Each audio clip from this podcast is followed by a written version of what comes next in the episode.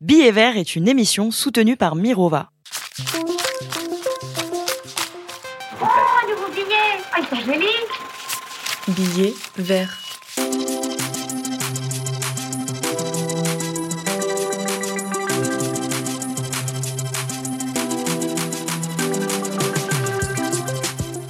Bonjour à toutes et à tous, vous êtes bien sur So Good Radio dans l'émission Billet vert qui fait cohabiter finance et écologie.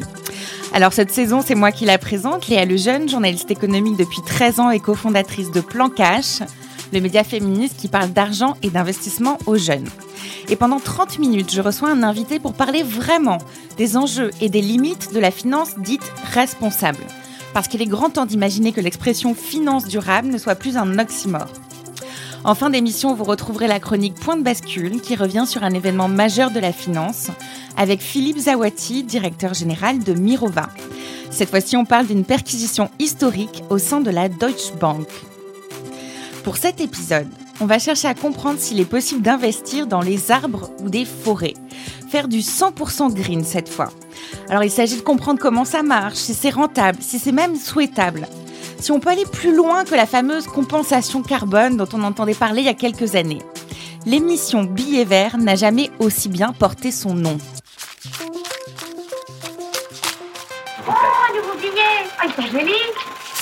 Billet vert.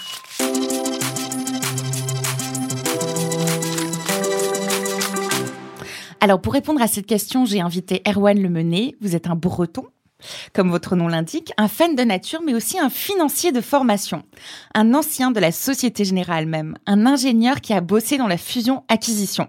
Je vous épargne pas là. Ça surprend comme portrait. Alors Erwan, vous êtes aussi l'un des quatre cofondateurs de la start-up à impact Écoterie, qui permet justement d'acheter des arbres, de participer au reboisement de nos forêts. Bonjour Erwan. Bonjour Léa. C'est toi, ma petite Pocahontas Grand-mère Feuillage, j'aimerais te poser une question. Bienvenue, mon enfant. Alors, on va commencer par expliquer cette idée farfelue.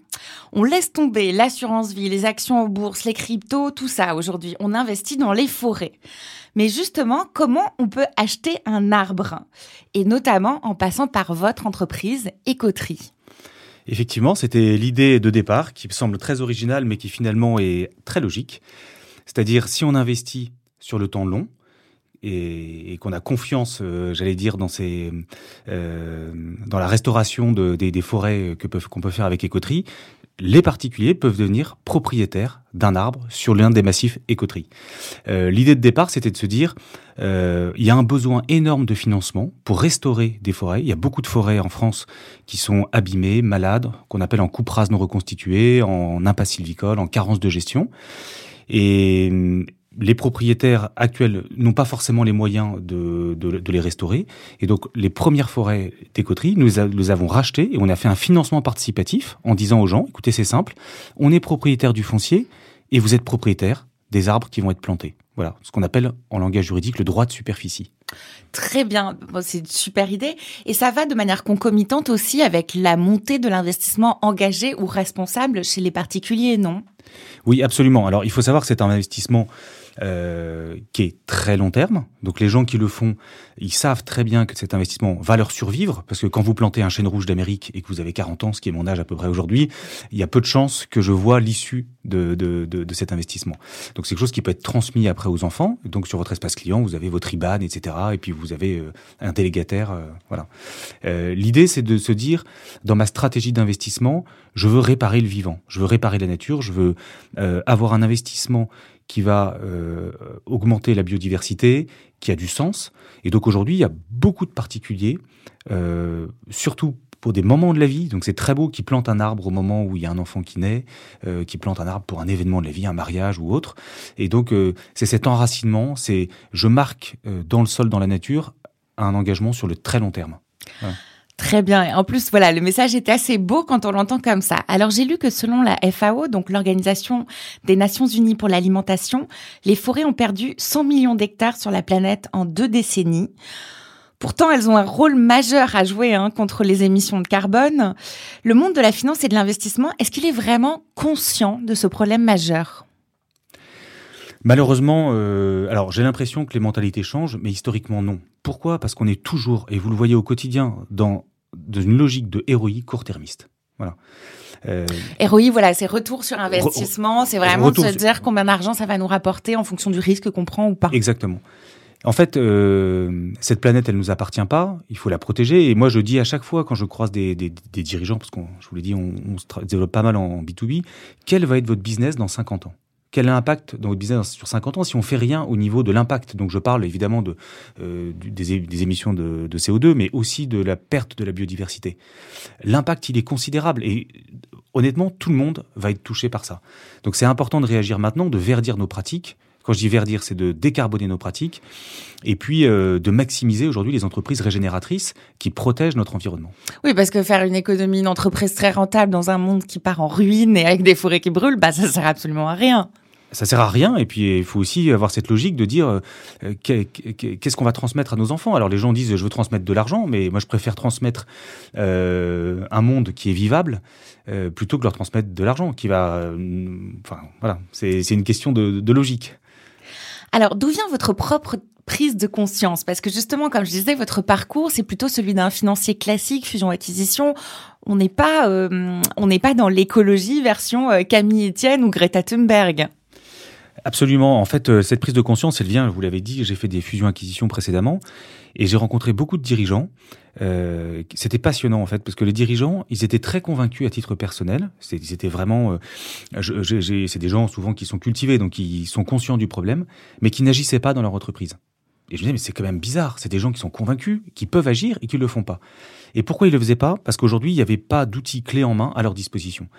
Euh, le seul moyen qu'ils avaient, c'était quelque part d'acheter des droits à polluer, c'est-à-dire d'acheter des crédits carbone très souvent qu'on appelle hémisphère sud, c'est-à-dire très loin de l'endroit où, ils ont leur société. Enfin, donc on parle. Oui, ça c'est une logique euh, vraiment datée qui sert plus à grand chose aujourd'hui et qui a prouvé que justement ça permettait aux gens de hum, s'excuser de polluer finalement bah, et de polluer encore plus s'ils le souhaitaient. Bah, c'était perçu comme un droit à polluer, c'est exactement le mot qui était euh, employé.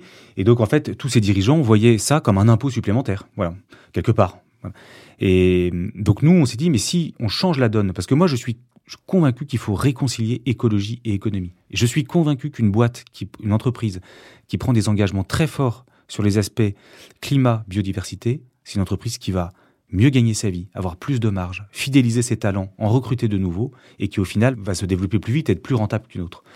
Et donc pour ça, il faut que la démarche soit cohérente et incarnée. Donc quand vous êtes une entreprise qui fait du transport en Bretagne, eh ben en fait, il faut, il faut quelque part avoir une contribution environnementale et pas une compensation, une contribution environnementale dans l'endroit où vous avez un impact. C'est tout à fait cohérent et incarné. Et encore une fois, on va pas communiquer sur le fait qu'il y a tant de tonnes carbone.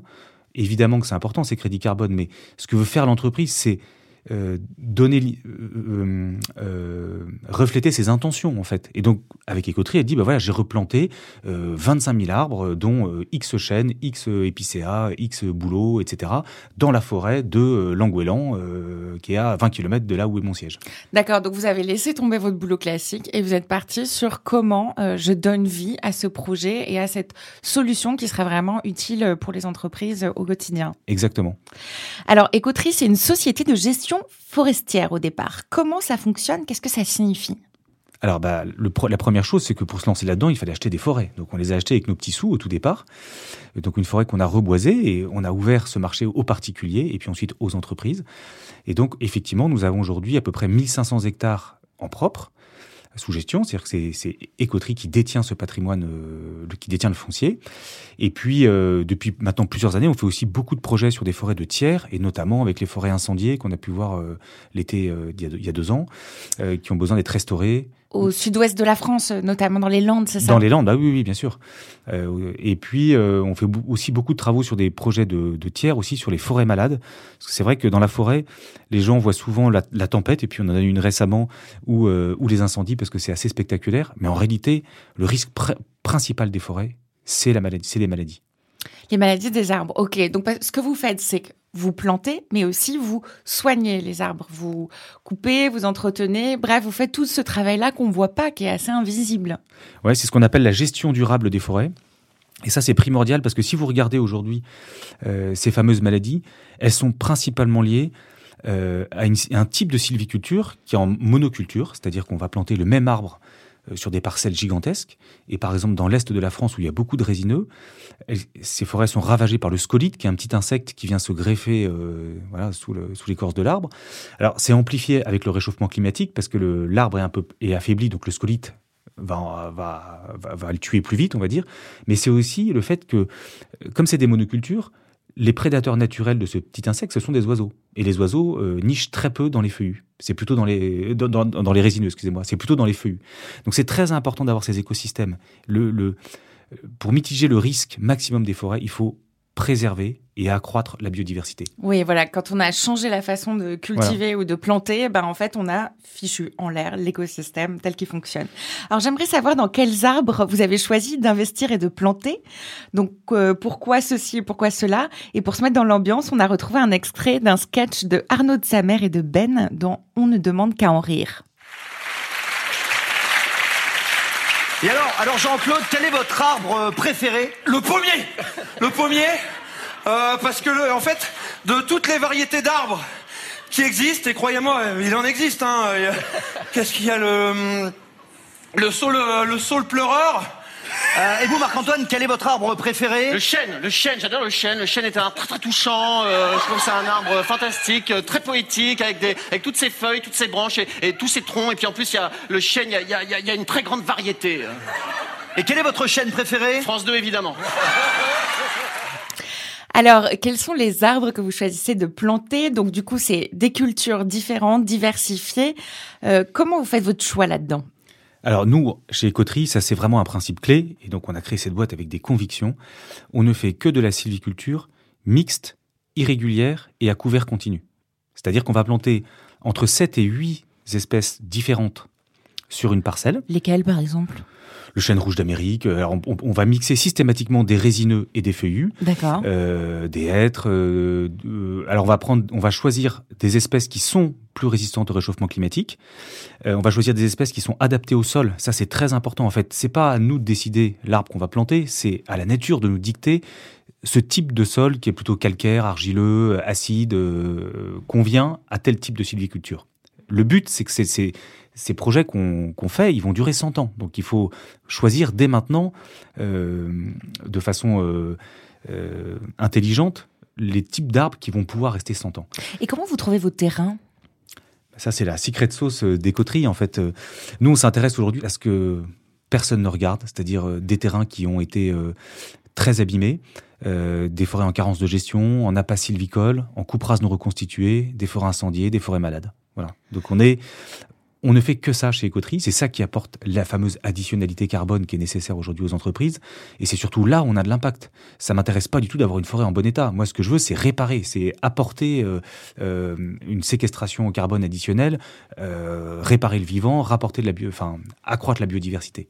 Alors, si j'ai bien compris l'économie des forêts, en France, 75% des forêts sont détenues par des propriétaires privés, et c'est un souci parce que beaucoup refusent de dépenser de l'argent pour les maintenir en bon état. C'est un peu comme ça que ça fonctionne? Comment on règle ce problème? Oui, effectivement, le, le, problème, c'est que alors il y a beaucoup de forêts bien entretenues, mais il y a aussi beaucoup d'actifs, malheureusement, qui sont détenus par des particuliers qui n'ont pas les moyens de l'entretenir.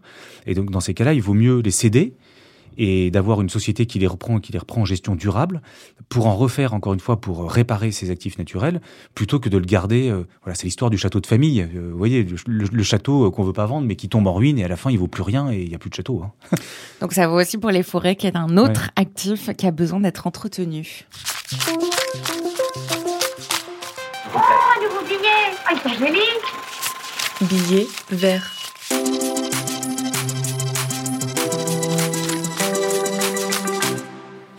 Alors, je vais vous poser des questions très grand public. Jusqu'à présent, moi, quand on me parlait de planter un arbre, c'était sous forme de compensation carbone. En gros, c'était pour me racheter une conscience quand je faisais un vol long courrier en avion. Bon, je relève même pas les phrases d'Emmanuel Macron qui pense que pour s'engager pour l'écologie, il suffit de demander aux collégiens de planter un arbre. C'est une bonne idée, mais on a vu que c'était insuffisant.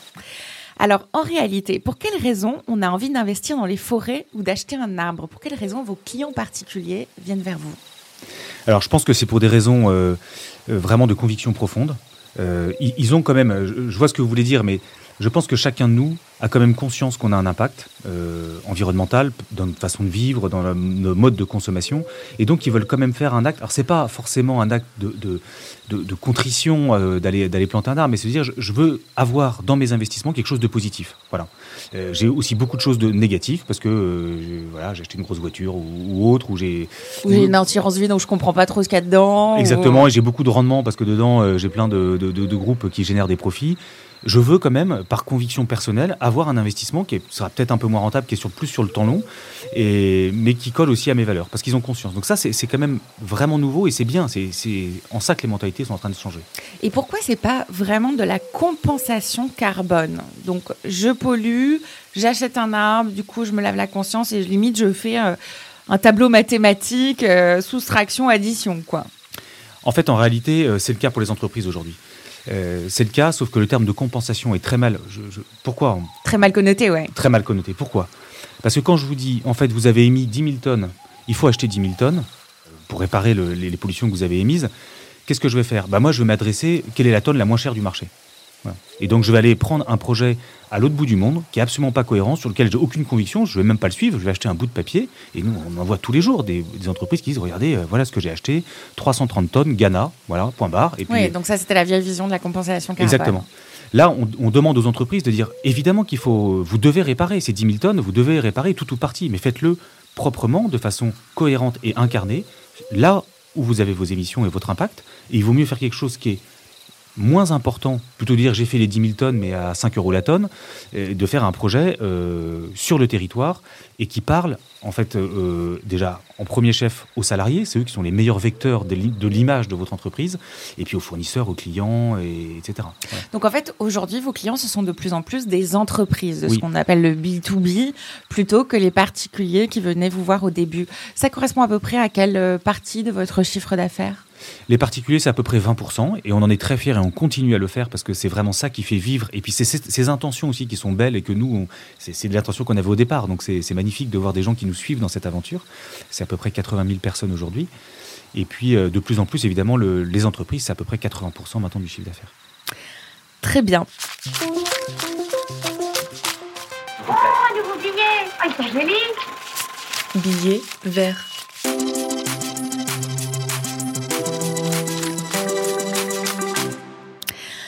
Alors imaginons que j'investis dans des arbres.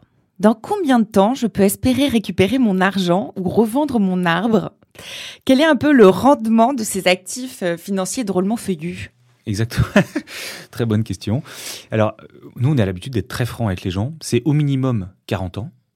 Ouais. Et, et au maximum, ça peut être jusqu'à 80 ans. Voilà. D'accord, donc je peux très bien investir dans un arbre et ne jamais en toucher les bénéfices. Absolument, absolument. Et on assume ça complètement et on le dit de manière très transparente à nos clients. Celui qui vous dira qu'il va faire pousser un arbre en 5 ans avec euh, un, un- un rendement de, de 5%, c'est pas vrai. Personne n'est plus fort que la nature. Donc il faut accepter ça. Euh, il faut accepter ça, il faut accepter le temps long. Et, et, euh, Et et- pourtant, vous avez chiffré le rendement. Oui, bien sûr, parce que c'est en fait c'est C'est quoi C'est 2% Alors, c'est- 5% par an? Non, non, non, non, c'est 2% par an. Euh, le rendement, il est très clair. Il est, en plus, les gens le comprennent très bien. Et ça, c'est le, une façon d'expliquer la finance de façon très simple. Un arbre y croit. Donc, année après année, vous allez voir que la masse volumique de bois augmente, que l'arbre grandit. Et c'est, cet- c'est cet accroissement-là qui est corrélé au gain financier, en fait, tout simplement. Mais vous, c'est pas euh, l'investissement dans les forêts euh, comme euh, on investirait dans le bois, dans la découpe, dans la production ensuite de meubles ou de bois de chauffage. Faut pas du tout le visualiser comme ça, ce qui correspondrait peut-être à un, rendement supérieur et, à une durée plus courte, mais qui qui serait pas dans la question du reboisement long terme. Oui, nous, on est dans un sujet de gestion durable des forêts. Donc, effectivement, vous savez, jamais les forêts seront coupées entièrement. Alors, on a des, ce qu'on appelle des prélèvements. hein. C'est-à-dire qu'on va récolter à peu près 10% de la forêt tous les 10 ans. Et, c'est bien de le faire parce que ça permet la régénération naturelle. Quand vous enlevez un arbre qui est adulte, il va pas séquestrer plus de carbone. Il, va, il aura un risque de, de tomber plus important pendant les tempêtes. Donc, on va le prélever ça va en faire un meuble ou autre. Et en dessous, il y a plein de petits arbres qui ont poussé. Souvent, en dessous d'un chêne, il y a des milliers de petits chênes. Et c'est cette régénération naturelle qui va prendre, le, qui va prendre la suite. Et c'est le meilleur chêne en dessous euh, qui, va, euh, qui va prendre la place de, du parent, si je peux dire comme ça. D'accord. Alors si on regarde bien les fonds ISR ou les fonds durables, euh, on trouve souvent des, des entreprises d'exploitation de bois, donc justement pas ce que vous venez de décrire, qui émettent parfois beaucoup de CO2, qui pratiquent notamment les coupes rases. Est-ce que ça vous paraît logique qu'on retrouve ce type d'entreprise exploitant du bois dans des fonds euh, supposément écolo, ISR, etc. Ah, c'est une question complexe et je vais là aussi être, honnête. Le bois est le meilleur, un des meilleurs matériaux de construction parce que c'est du carbone en fait qui va être stocké. Le, là aujourd'hui, cette table en bois, euh, c'est du carbone qui date peut-être d'il y, y, a 50 ans. Donc c'est bien en fait aujourd'hui d'avoir des bâtiments en bois euh, et, et c'est beaucoup beaucoup beaucoup moins polluant que d'avoir du béton, de l'acier, etc. Donc globalement, le bois comme matériau de construction, c'est très intelligent. Après, la façon dont les entreprises le font, elle est extrêmement, euh, euh, il faut faire extrêmement attention. Une entreprise qui va faire des coupes à blanc, c'est pas une entreprise responsable. Euh, une entreprise qui va couper à blanc et qui va pas reboiser derrière, c'est pas responsable du tout. Donc c'est là où il faut faire attention. Il y a, quand on se sert sur la nature, et on l'a bien vu dans plein d'autres débats avec les pétroliers ou autres, c'est qu'est-ce qu'on fait? Si on prélève de la nature, il faut, il, il faut la réparer derrière. Voilà.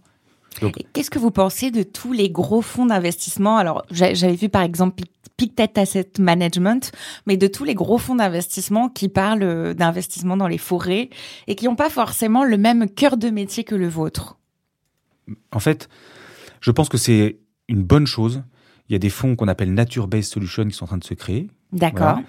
Et je pense que euh, on peut changer les choses avec beaucoup de financement. Ce qu'il faut, c'est que ce soit fait correctement. Et donc, il faut aussi éduquer ce qu'on appelle les, les, les, actionnaires de ces fonds, de dire que les rendements, ils se font sur du temps très long.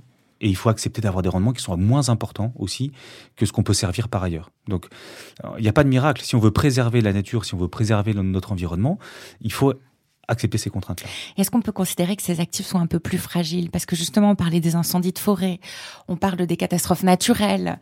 Euh, finalement, cet actif-là, ben, il est concret, donc il est soumis au réchauffement climatique. Oui, mais paradoxalement, il est très stable dans le temps et il prend beaucoup plus de valeur dans le temps, euh, beaucoup plus de stabilité que si vous achetez du Bitcoin euh, qui peut être très très volatile. Le foncier, le terrain, ce qui, est, ce qui ne bouge pas, euh, la forêt, aura toujours une valeur. Voilà. Encore même plus que l'immobilier, parce que par définition, on est vraiment sur le sol en lui-même. Euh, donc, euh, moi, je pense que c'est des investissements relativement sûrs. Alors oui, il y a des, feux, etc., mais c'est jamais sur... Euh, et puis un, asset manager ou un financier, il va jamais acheter euh, 10 000 hectares d'un seul tenant dans le sud de la France très exposé. Il va faire une allocation d'actifs qui fait qu'il va y avoir des. Oui, des donc il va mitiger. Voilà, et donc il y aura forcément de la casse. Évidemment, il y aura des tempêtes, il y aura des feux, il y aura des maladies. Mais globalement, euh, s'il gère bien ces forêts-là et qu'il avait une, il a fait une bonne diversification, tout va pas se casser la figure en même temps. Très bien. Alors on va juste te demander où en sont les droits de la nature.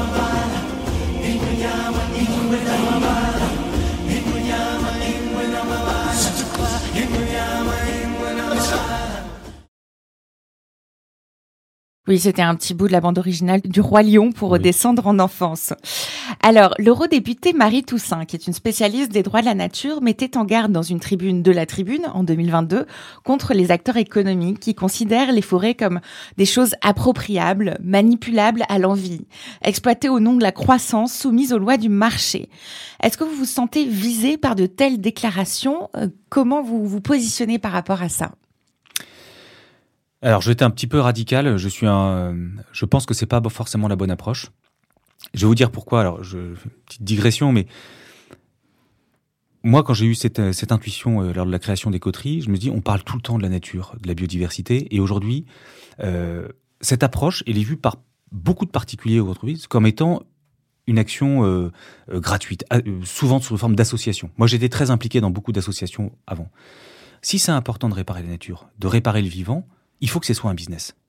il faut que ce soit un business qui soit un gros business. Je veux dire, aujourd'hui, les entreprises qui réparent euh, les, personnes humaines, les laboratoires pharmaceutiques, c'est pas des gens qui sont non-profit, c'est pas des associations. Euh, donc, ils ont des médicaments qui coûtent très cher, ils ont beaucoup de recherche, etc. Donc, je pense que c'est important. Si vraiment on se dit le sujet environnemental est primordial, il faut attirer des talents là-dedans. Vous n'allez pas attirer des gens qui vont travailler gratuitement. Euh, il faut attirer des gens qui ont fait des gros, des, des, des, des études euh, coûteuses et longues, euh, qui sont brillants, etc. Et il faut qu'ils gagnent leur vie. euh, en réparant la, la nature. Il n'y a pas moins de, euh, c'est pas moins important de réparer la nature que les personnes humaines ou autres. Donc, Donc finalement, vos bonnes volontés, elles sont compatibles avec une forme de marchandisation du vivant, non? Est-ce qu'on peut mettre un prix sur le vivant? Bien sûr qu'il faut mettre un prix sur le vivant, bien sûr. Euh, euh, c'est le cas dans, dans, dans plein de lois. Ça veut dire quoi, pas mettre de prix? Ça veut dire que euh, que si je détruis euh, 1000 hectares de forêt, j'ai pas d'amende, j'ai rien. Et combien ça coûte 1000 hectares de forêt? Vous voyez, il faut le prendre dans le sens inverse. Si- Oui, pour vous, mettre un prix sur le vivant, c'est à la fois pour le protéger et pas Bien sûr uniquement que le- pour le mettre en péril. Bien sûr, et donc il faut euh, le travailler euh, raisonnablement, et pour ça il faut qu'il y ait un prix. Il faut qu'il y ait un prix qui soit très élevé, parce que si une entreprise fait un écart ou exploite trop mal euh, le, le vivant, il faut qu'elle le répare et que la réparation soit chère. Très bien. Avant de nous quitter, voici la chronique Point de bascule de Philippe Zawati, cofondateur du fonds responsable Mirova et auteur d'un ouvrage sur la finance verte, justement. Sa nouvelle chronique porte sur une perquisition historique au sein de la Deutsche Bank. Oh, un nouveau billet Ah, ils sont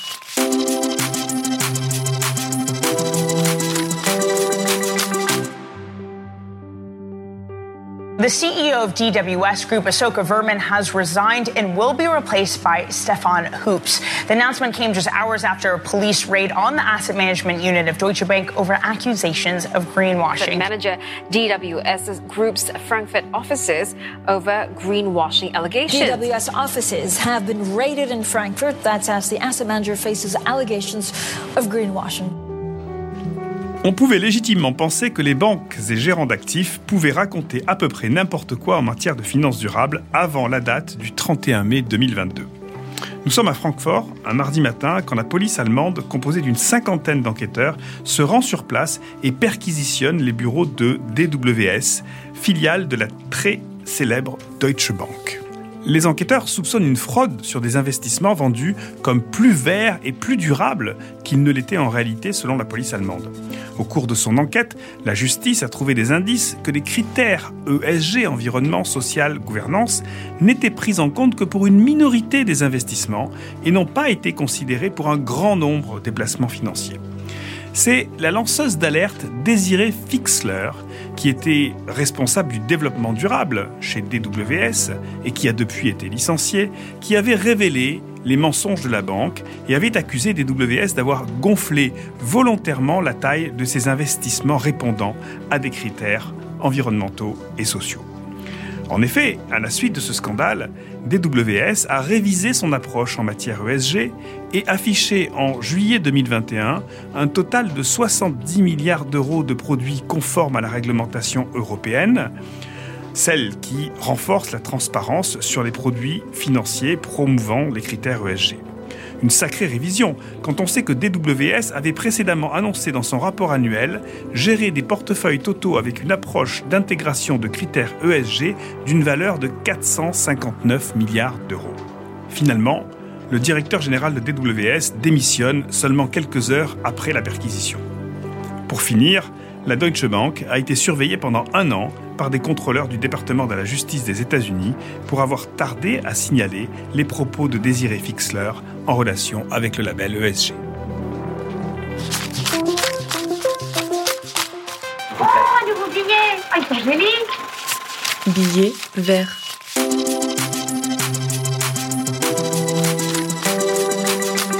Merci beaucoup Erwan Lemené, cofondateur d'Ecotri, d'avoir répondu à nos questions sur l'investissement dans les arbres. Vous pouvez retrouver d'ailleurs en kiosque le numéro de So Good sur le retour à la forêt, il est toujours disponible. Et merci à toutes et à tous de nous avoir écoutés en direct sur So Good Radio. Merci à celles et ceux qui nous écouteront en replay et n'hésitez pas à nous laisser des petits commentaires ou des likes. Je vous dis à très vite. Oh, un nouveau billet Ah, ils sont jolis Billet vert.